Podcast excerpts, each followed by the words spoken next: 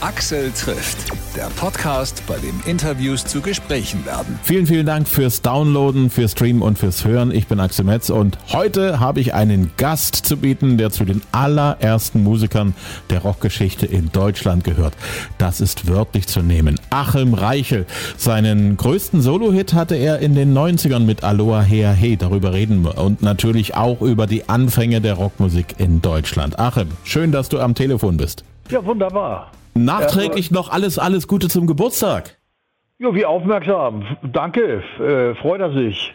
Ja, ja, ja. Ja, ja. Es ist ja, man, man will es ja selber nicht so ganz glauben, ne? Aber äh, so langsam, äh, äh wie soll ich sagen, ist man nicht mehr alt, sondern fast uralt.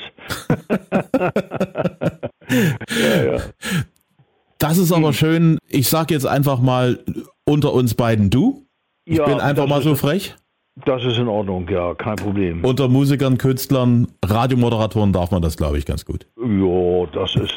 da bin ich nicht so eitel. Also, alles klar. Nee, nee, das entspannt. Lass mal, lass mal machen. Wir haben, auch, wir haben auch Zeit, alles gut. Sehr schön.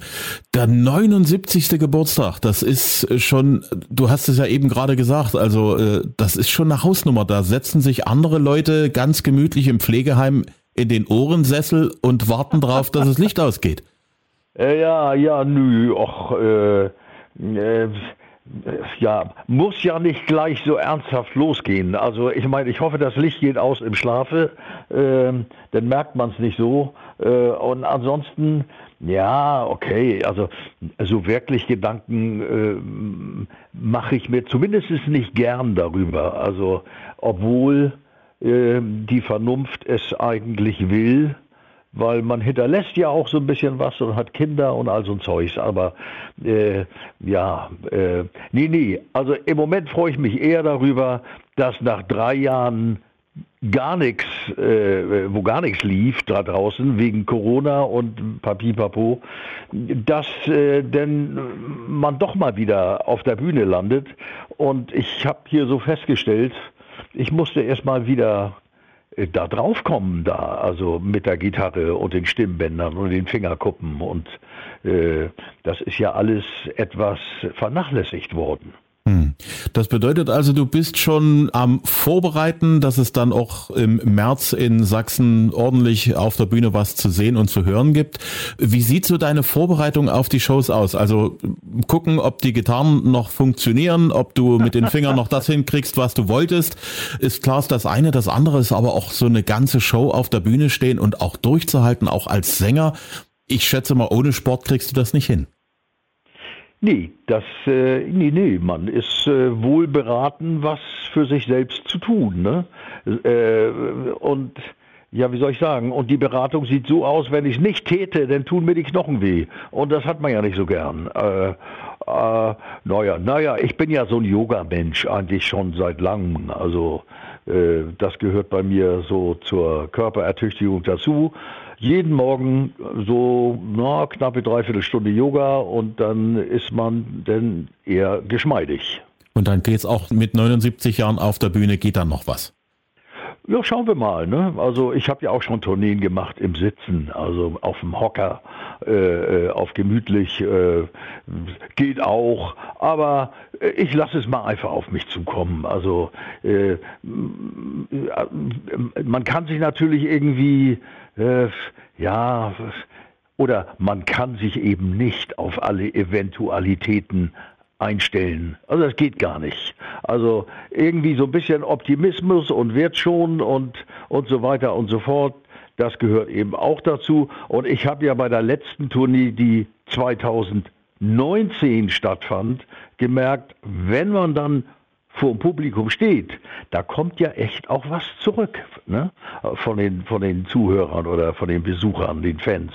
Und insofern ist das mit der Energie, äh, ach, da mache ich mir eigentlich gar nicht so Sorgen. Ich bin eigentlich von den Genen, wenn man das mal so betrachten will, äh, da bin ich eigentlich ganz gut äh, weggekommen. Also insofern, ich fühle mich eigentlich gar nicht äh, wie jemand, der 79 ist. Und das finde ich einerseits toll und andererseits finde ich das auch ein, äh, ja, äh, ein bisschen, Moment mal, andere sind doch zu der Zeit schon, schon hinfällig. Und das bin ich eben gar nicht. Und das ist das Schöne.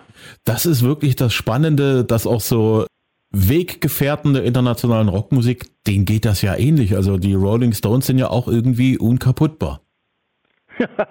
ja, okay. Also die sind natürlich noch mit ganz anderen Dingen am Start damit. Äh, was habe ich mir erzählen lassen? Blutwäsche und ich weiß nicht was.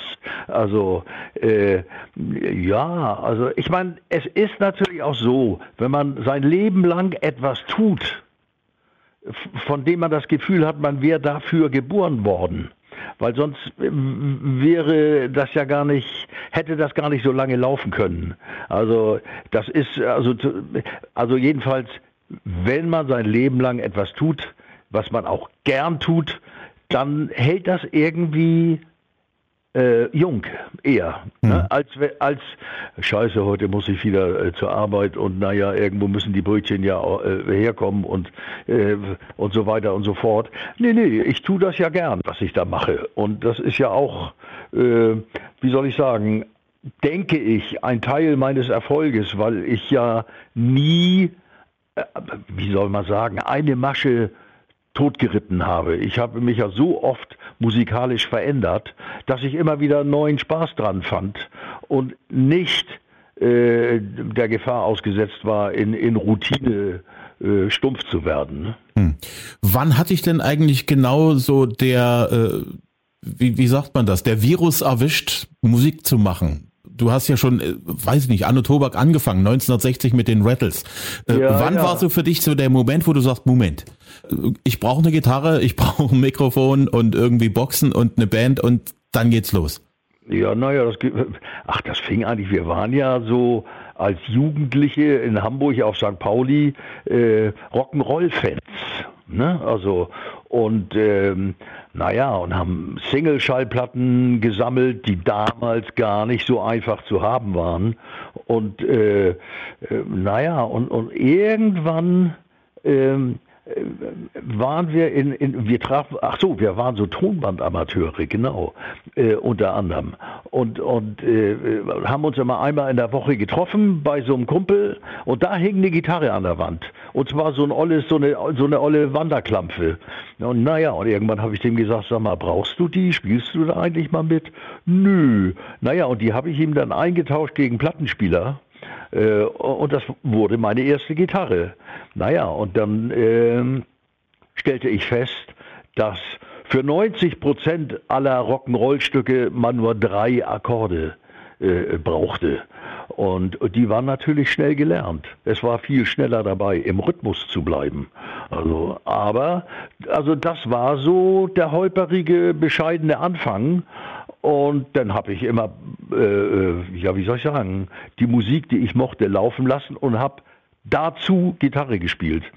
Naja, und, und irgendwann dachte ich, okay, das klappt ja schon ganz gut, jetzt brauchst du mal eine Elektrogitarre. Mhm. Naja, und so kam so eins zum anderen. Ja, und dann kommt ja noch dazu, ihr habt ja praktisch die Weltstars, die noch keine waren, praktisch in der Nachbarschaft gehabt in Hamburg.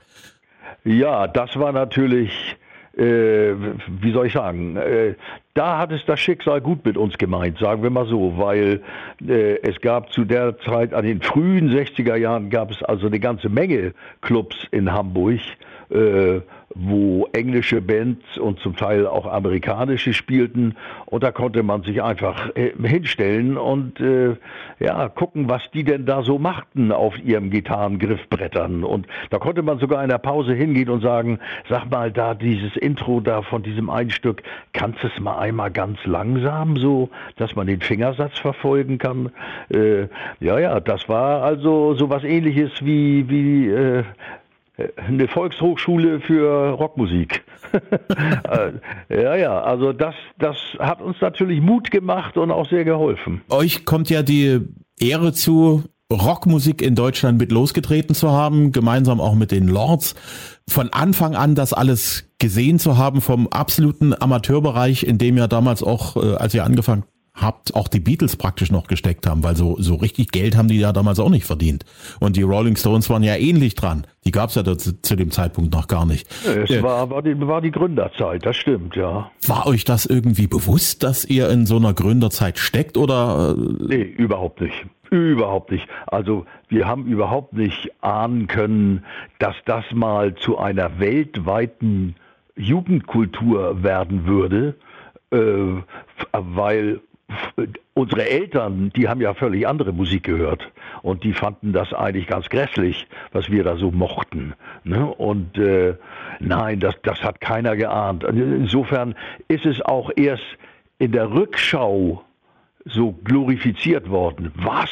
Ihr habt mit den Beatles gespielt, mit den Rolling Stones gespielt, im Star Club. Ihr wart in England auf Tour. Ist ja unglaublich. Ihr hattet einen Fanclub in Liverpool und diese ganzen Dinge. Ja, ja, nee, nee. Als, als man da drin steckte, da hat man gedacht, oh, wie toll. Das ist ja wunderbar, was hier alles so passiert. Und dann haben wir dann auch noch irgendwie einen Plattenvertrag bekommen und, und es geschah alles so mehr oder weniger von selbst.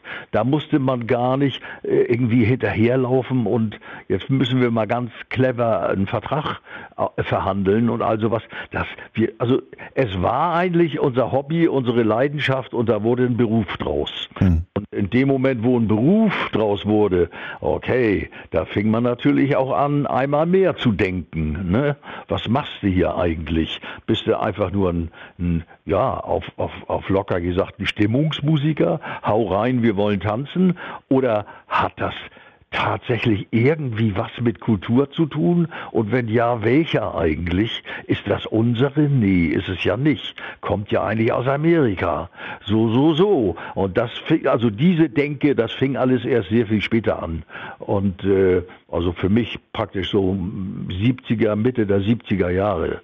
Und äh, bis dahin hatten wir aber schon richtig mit den Rattles eine satte Karriere hinter uns. Ne? Du bist auch einer von denen gewesen, die sehr, sehr zeitig angefangen haben, sich auch eben mit dem deutschen Anteil in der, in der Rockmusik zu beschäftigen. Ich ja. kenne das ja als gelerntes DDR-Kind hauptsächlich aus, aus der Ostrock-Ecke, als die Pudis losgelegt haben, Rock auf Deutsch zu machen, weil denen blieb ja nichts anderes übrig, weil die Funktionäre haben gesagt, wir erlauben es mal, also wir sind jetzt mal ja, so ja. liberal, aber bitteschön, ihr singt in, in, auf Deutsch und nicht in diesem dekadenten Englisch. Diese Zensur hattet ihr ja nicht. Nee, das stimmt. Also wir haben nebenbei, wir waren damals wirklich der Meinung, dass äh, die Musikerkollegen in der DDR, was den Umgang mit der eigenen Stimme anbelangt, die waren weiter als wir.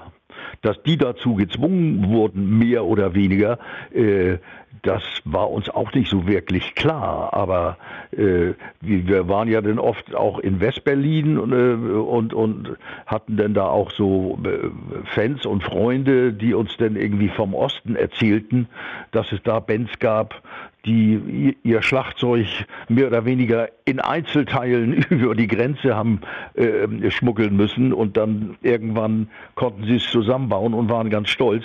Das war natürlich für uns alles irgendwie ja, also ein bisschen exotisch, ne? Also das, äh, ja, ja, also äh, ja, also jetzt habe ich die Frage vergessen. ja, ihr hattet ja die Not nicht. Ihr nee, musstet nee, euch nee, ja nicht entscheiden, äh, also äh, dringend ja, ja, auf Deutsch. Hat das äh, eventuell auch dazu geführt, dass die westdeutsche deutschsprachige Rockmusik ein bisschen länger gebraucht hat?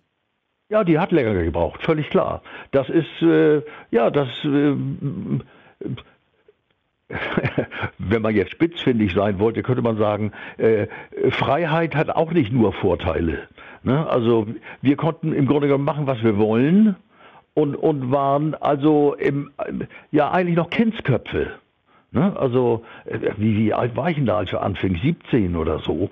Äh, und äh, äh, naja, und insofern haben wir versucht, mehr schlecht als recht Englisch zu singen und, und gerade das fanden nun die Fans in England nun ganz toll. Englisch mit dem deutschen Akzent, das fanden sie nun ganz irre.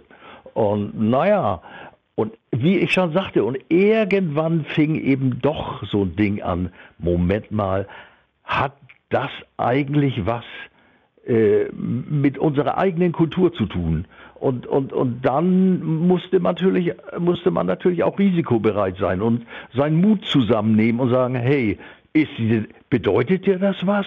Ist dir das wichtig? Naja, und mir schien dieser englische Gesang irgendwann so ein bisschen wie Urkundenfälschung. Ne? So, äh, weil man tut so, als ob.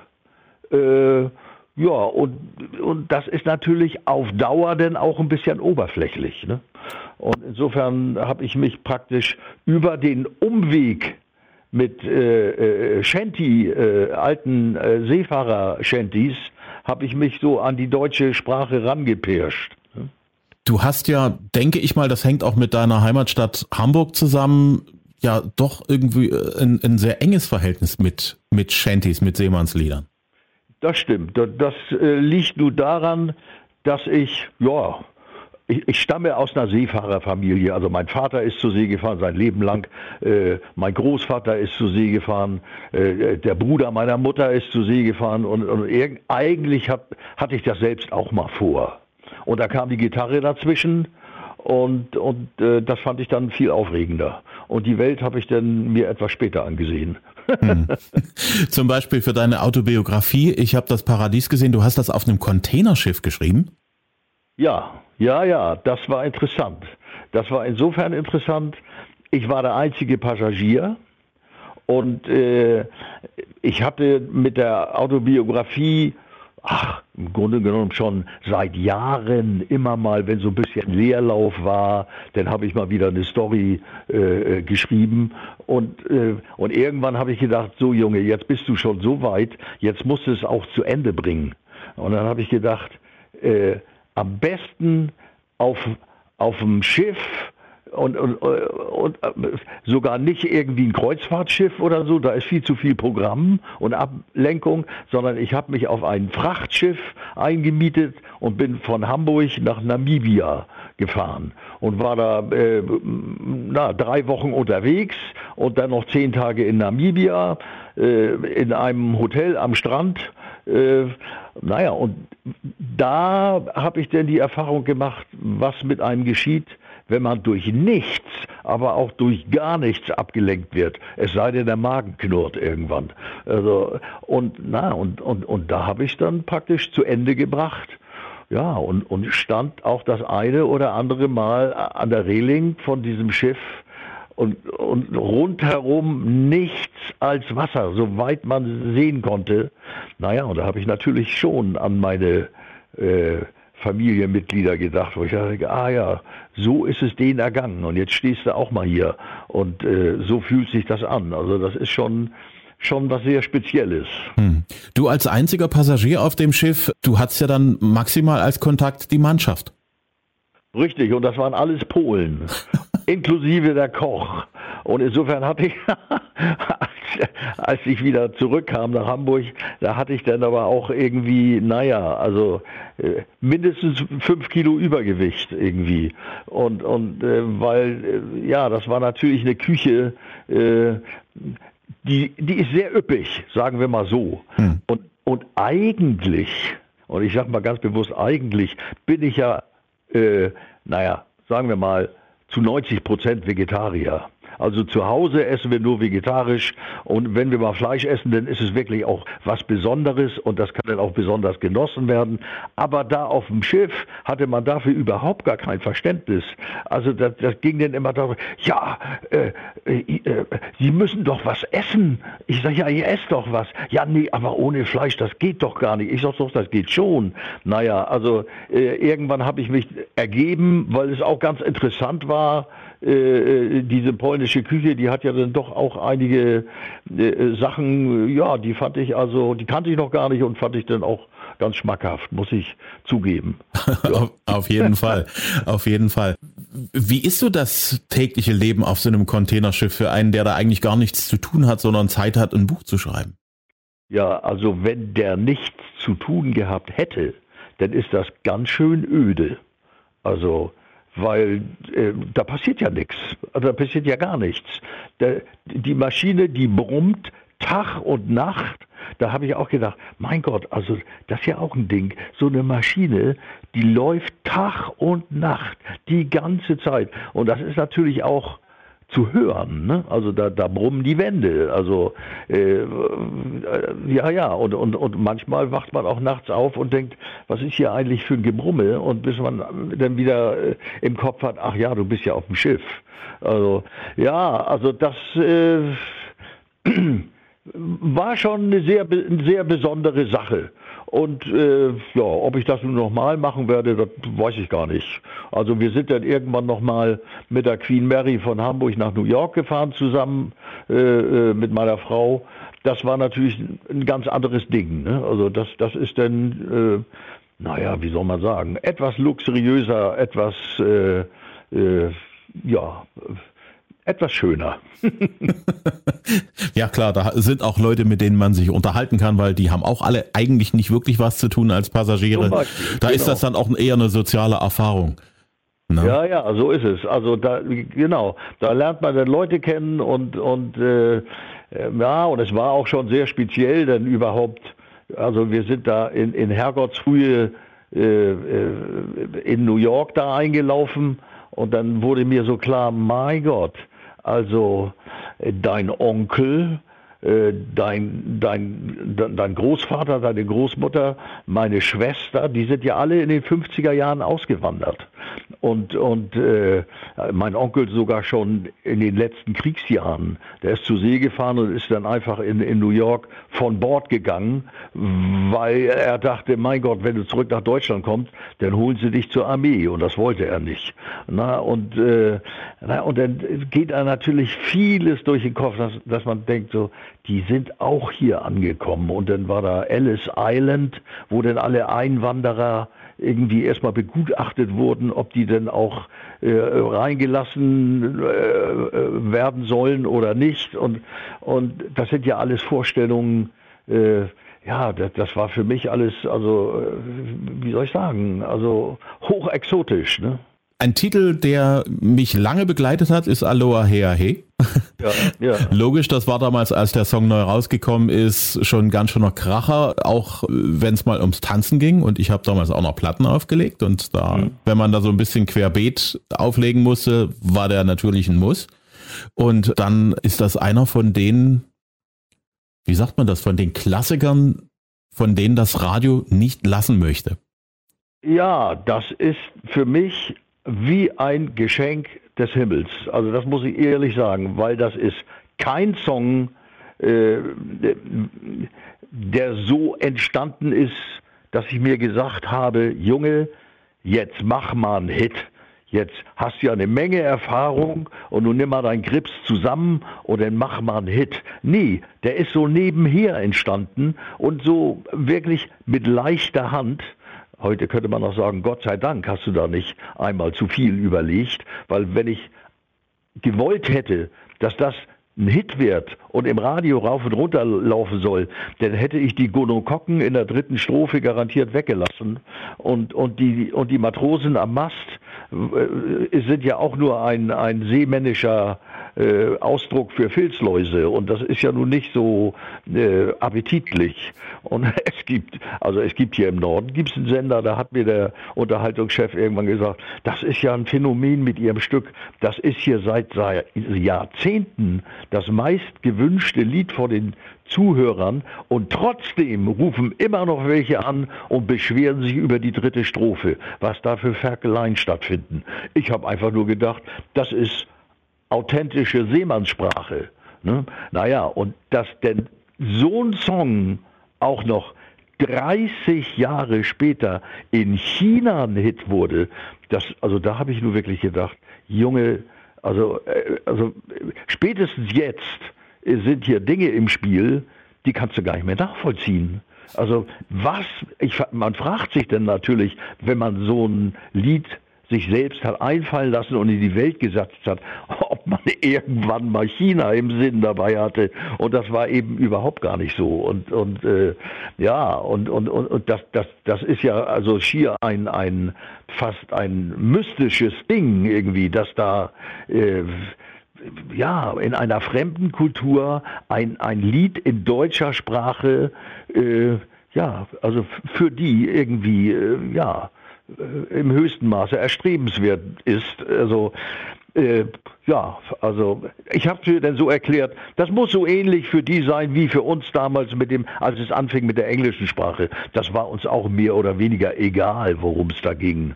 Ne? Und dann, äh, äh, ja, und dieses Aloha He, also der Refrain, der, der kommt ja quasi ohne Sprache aus. Ne? Mhm. Aloha He, das ist irgendwie äh, eigentlich eine Lautsprache. Und, und ja, und, und äh, dass der Song nun obendrein so was Verbindendes hat aufgrund dieses Chors da. Also ich meine, das Publikum singt ja äh, oftmals den Song und, und hört gar nicht wieder auf zu singen. Da, wie oft ist es mir passiert, dass ich auf der Bühne stand und dachte, ja, nun lass sie mal singen. Ne? Irgendwann kann es schon weitermachen. das stimmt.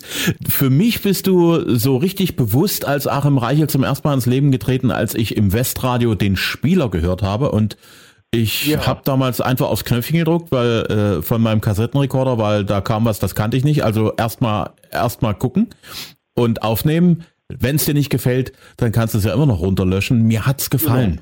Ja. Der, ja. der Spieler war ja auch für dich so ein, wie sagt man das, so auch so ein, so ein, so ein Wendepunkt in den, in den 80ern, ne?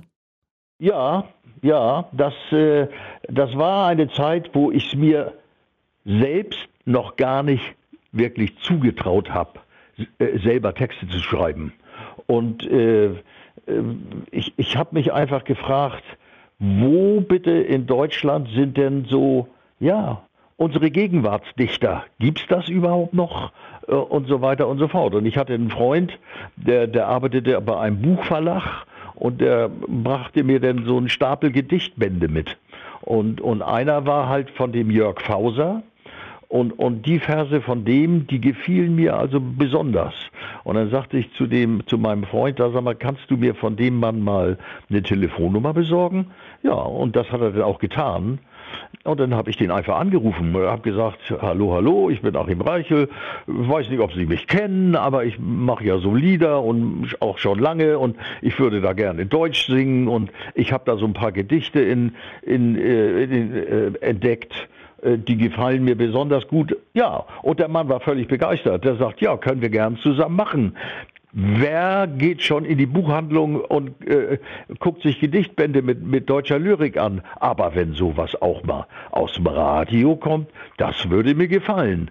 Ja, und, äh, und der Jörg Fauser ist dann richtig ein Freund von mir geworden. Also wir verstanden uns prächtig, waren richtig auf einer Wellenlänge und von dem Mann habe ich enorm viel gelernt. Also wenn ich den nicht getroffen hätte, äh, ja, also dann wäre wahrscheinlich auch manches anderes gelaufen, äh, anders gelaufen, weil daneben zu sitzen, während einer so Verse schmiedet, äh, das ist schon interessant. Also und das war wirklich ein Mann des Wortes. Ne? Also der, der hat ja nicht nur Gedichte geschrieben, der hat Romane geschrieben, die sind zum Teil auch verfilmt worden. Äh, der hat als Journalist gearbeitet und, und, und das, das war für mich eine ganz, ganz wertvolle Bekanntschaft. Aus welchen musikalischen Schwerpunkten wird deine Show jetzt auf Tour bestehen? Naja, es, ähm, es, es wird so eine Art Best-of-Programm. Ne?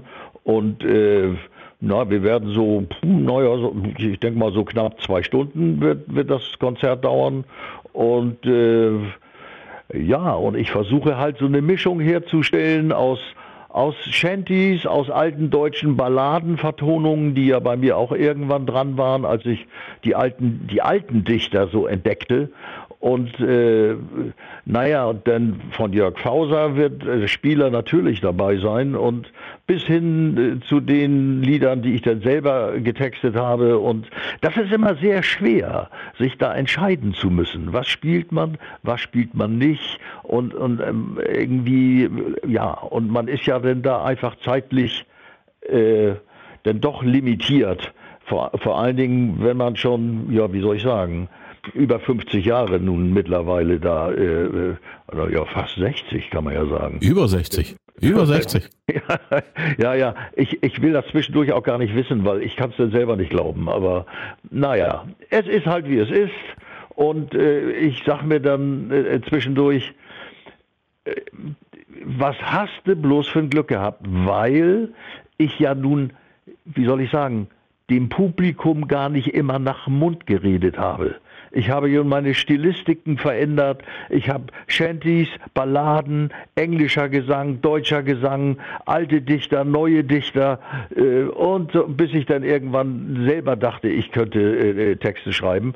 Und, und äh, das ist ja für ein Publikum auch nicht immer so ganz einfach. Ja. Ne, also, weil, sie, weil sie oftmals dachten, ach, jetzt macht er wieder was anderes. Aber das, was er vorher gemacht hat, das war doch gerade toll. Naja, und wenn denn sowas funktioniert, und zwar ein ganzes Leben lang, dann fühlt man sich schon, ja, auch so ein bisschen beschenkt. Ne? Also, ja. und, und mir ist völlig klar, ohne Publikum, was einen Sinn dafür hat, wäre das gar nicht möglich gewesen.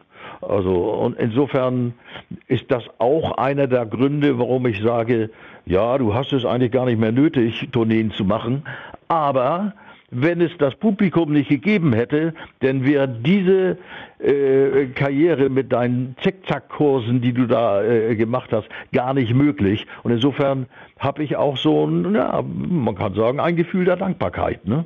Ja, und dann geht, man, dann geht man auch gerne auf die Bühne. Du bist am 13. März in Dresden.